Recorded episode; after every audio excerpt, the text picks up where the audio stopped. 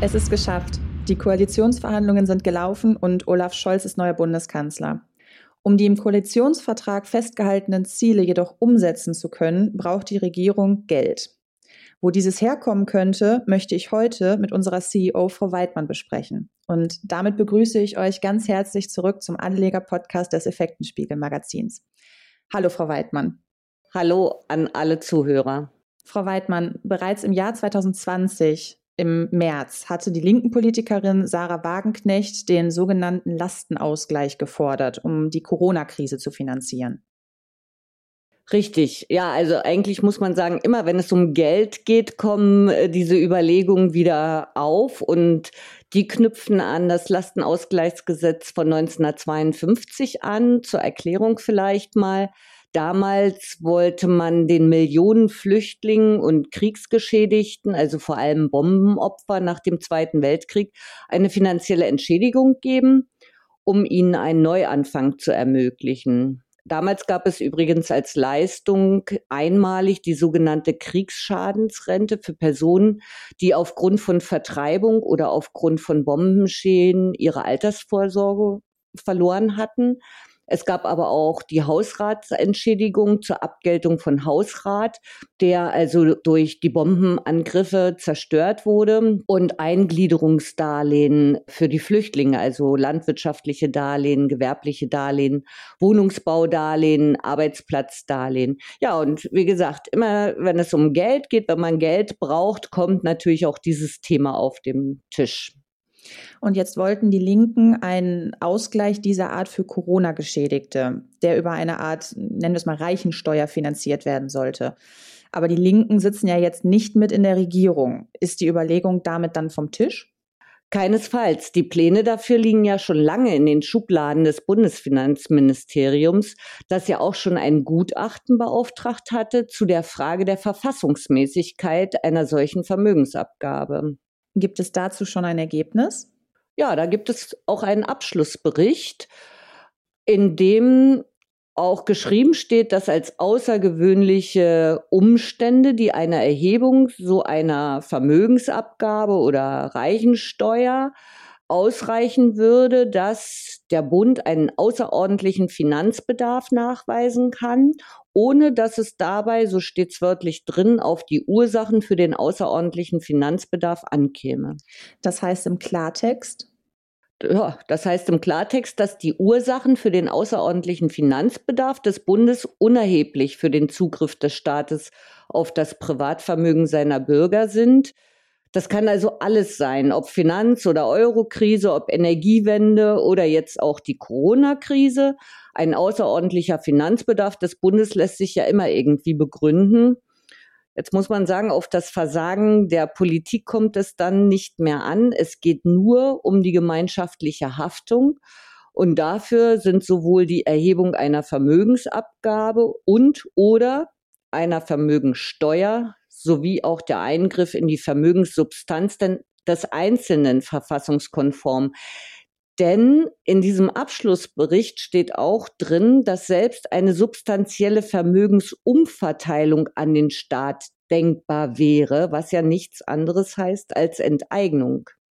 Aber sind das nicht zunächst einmal nur Gedankenspiele und die Erwägung theoretischer Möglichkeiten? Naja, das ist schon ziemlich konkret. Das zeigt die im Juli dieses Jahres gestartete Ausschreibung der EU-Kommission, nämlich die Ausschreibung für eine Machbarkeitsstudie zur Einrichtung eines europäischen Vermögensregisters. Wofür das und vor allem, wie soll das ausgestaltet sein? Ja, die Europäische Union, das, Sie sagten das am Anfang, sucht nach Geldquellen und benötigt zunächst einmal Informationen, um diese Geldquellen zu finden. Und da die Konten der Bürger in Europa über den automatischen Informationsaustausch ohnehin schon vernetzt sind, geht es jetzt um die noch nicht erfassten Werte wie Kunstwerke, Kryptowährungen oder Oldtimer, Gold, Sie sollen dann mit den nationalen Grundbuch- und Handelsregistereintragungen, die es ja schon gibt, sowie den Stiftungsunterlagen verknüpft werden. Die sind in den einzelnen Ländern bereits außerordentlich gut kategorisiert und sollen nun auf internationaler Ebene verknüpft werden. Geprüft werden soll außerdem, welche Informationen dann noch fehlen und wie man an die verfügbaren Daten kommen kann und sie dann auf EU-Ebene zusammenführen kann. Um das jetzt mal vielleicht aus einem anderen Blickwinkel zu sehen, so ein System macht ja Sinn, um beispielsweise gegen Steuerhinterziehung und Geldwäsche vorzugehen. Ja, deshalb wird es ja natürlich auch äh, immer von den Politikern damit gerechtfertigt, und zu sagen, ja, wir sagen der Steuerhinterziehung äh, den Kampf an. Aber machen wir uns doch nichts vor, die großen Fische fängt man damit nicht. Die Kriminellen wissen längst, wie man Vermögen außerhalb der EU verschiebt. Sie gründen schon lange Gesellschaften oder Stiftungen mit Sitz außerhalb der EU, in die sie ihre Immobilien überführen und somit ihr Vermögen umwandeln können, wo dann der Staat nicht so schnell und die EU nicht so schnell Zugriff haben.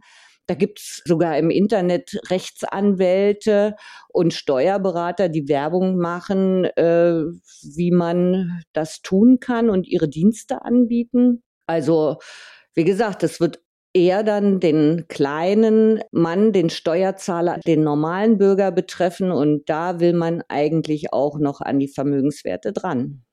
Jetzt haben Sie gerade schon Immobilien angesprochen. Hier gab es ja in Berlin einen Vorstoß zur Verstaatlichung von großen Wohnungsbaugesellschaften. Oh ja, und dieser Volksentscheid, äh, das war wie so eine Art Testballon und erfolgreich, was mich etwas verwundert hat, denn äh, die Mehrheit der Berliner sprach sich für die Enteignung der Großkonzerne aus. Da ist noch nichts passiert, aber das könnte natürlich eine Steilvorlage nicht nur für den neuen Berliner Senat sein. Das muss man gut im Auge behalten. Kehren wir nochmal zurück auf europäische Ebene. Stichwort europäische Einlagensicherung. Dieses System für die Eurozone soll ja die Einlagensicherungssysteme ablösen. Halten Sie das für sinnvoll? Tja, Gegenfrage. Wie sinnvoll kann es sein, wenn deutsche Steuerzahler für die maroden Banken Europas haften? Also die europäische Einlagensicherung würde keinen Zusatznutzen meines Erachtens für die Finanzstabilität bringen, sondern die besonders bewährten deutschen Sicherungssysteme der Sparkassen und Volks Banken hierzulande gefährden, massiv gefährden. Und das sehen zum Glück die Liberalen ja auch so, die mit Lindner den Bundesfinanzminister stellen, was mich etwas beruhigt. Und ein Lichtblick bleibt, ähm, Aktien profitieren von den Geldflüssen der Notenbanken aktuell und sind für Dritte unantastbar. Jetzt hatten uns einige Anfragen erreicht, ob das auch in Zukunft so bleiben soll.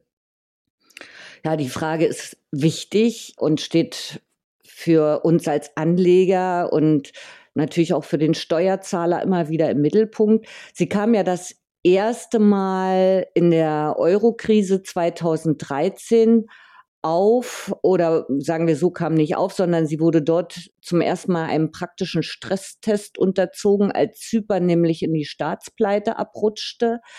Damals wurden in Zypern ja erstmals Banken für 14 Tage geschlossen. Viele werden sich erinnern an, an die Bilder im Fernsehen, als die Menschen Schlange standen und versuchten an ihr Geld zu kommen. Es wurden allgemeine Auszahlungsbeschränkungen verhängt und Spareinlagen beschlagnahmt. Konkret wurden die Sparer der Leiki enteignet und ihr Restvermögen auf die größte Bank des Landes, die Bank auf Zypris, übertragen. Und auch die Kunden der Bank of Cyprus mussten damals eine Zwangsabgabe entrichten. Lediglich Spareinlagen unter 100.000 Euro blieben unangetastet. Aber oberhalb dieser Summe wurde alles geschröpft. Damals war es so 22,5 Prozent der Gelder wurden zur Erhöhung der Kapitalreserven des Geldhauses einfach konfisziert und waren somit sofort futsch. 37,5 Prozent wurden in Aktien der Bank of Cyprus zwangsweise eingetauscht. Und hierdurch gab man den Besitzern zumindest die Hoffnung auf eine finanzielle Erholung in ferner Zukunft. Die restlichen 40 Prozent wurden dann eingefroren. Und das war schon ähm, eine Maßnahme, die so in Europa in jüngster Zeit nicht mehr gegeben hatte. Jetzt gibt es ja meines Wissens nach äh, mit dem Paragraph 47 Kreditwesensgesetz in Deutschland eine ähnliche Regelung. Ja, damit regelt die Bundesregierung im Falle von schwerwiegenden Gefahren für die Gesamtwirtschaft, dass sie in den Bankensektor eingreifen und per Anordnung die Geldhäuser für den Kundenverkehr vorübergehend schließen, den Zahlungsverkehr untersagen und Bankgeschäfte einschränken darf. Das mag noch nachvollziehbar sein, aber in der Folge der Finanzkrise 2008 ist ja zudem das Sanierungs- und Abwicklungsgesetz im Bundestag verabschiedet worden. Übrigens, wie so oft bei solchen äh, brisanten Gesetzen, annähernd vor leerem Plenum zu fortgeschrittener Stunde und ohne Aussprache. Das trat dann zum 01.01.2015 in Kraft und ermöglicht es, bei drohender Insolvenz einer systemrelevanten Bank die Kundeneinlagen, genauso wie damals in Zypern, über 100.000 Euro einzuziehen oder in Aktien der Bank zu einem von ihr festgelegten Nennwert umzuwandeln. Und dabei kann dieser Nennwert sogar bis auf 0 Euro herabgesetzt werden.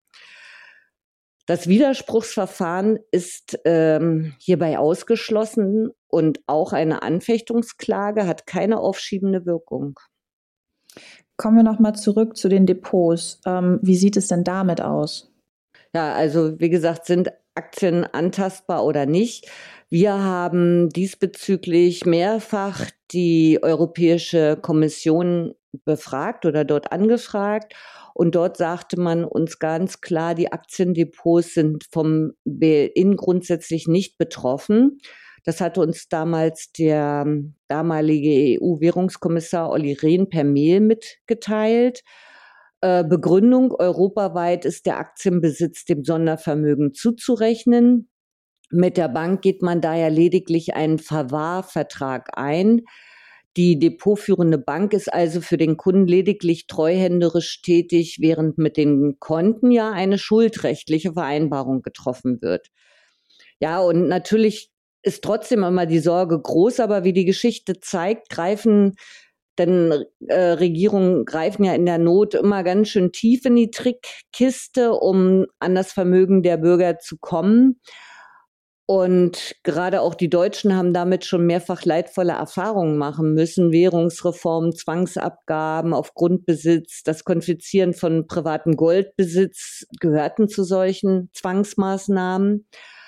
Oder auch Argentinien ließ zum Beispiel 2008 die privaten Pensionskassen kurzerhand verstaatlichen, um an 24 Milliarden Dollar Rentengelder zu kommen. Aber auch in Argentinien und auch damals äh, in Deutschland wurden Aktien bisher tatsächlich nie angetastet. Also soweit ist bisher äh, noch niemand gegangen und deshalb sollten wir davon ausgehen, dass wirklich die sicherste Anlageform, dass die, das sicherste Asset eben tatsächlich Wertpapiere sind. Genau, dann bleiben wir dabei. Um sich für die Zukunft abzusichern, sind Aktien unbedingt notwendig. Auf jeden Fall. Damit bedanke ich mich bei Ihnen, Frau Weidmann, für das interessante Gespräch. Ja, ich bedanke mich auch. Es gäbe sicherlich auch hier wieder noch viel, viel mehr zu sagen, aber ich wünsche schon mal allen Zuhörern eine schöne Vorweihnachtszeit und Weihnachtszeit und kommt alle gut ins neue Jahr. Genau. Und daher verabschieden wir uns von, an dieser Stelle auch von euch und halten euch wie immer auf unserer Homepage effekten-spiegel.com auf dem Laufenden. Wir würden uns freuen, wenn ihr vorbeischaut und auch das nächste Mal wieder einschaltet. Bis dahin, bleibt gesund und eine schöne Vorweihnachtszeit noch.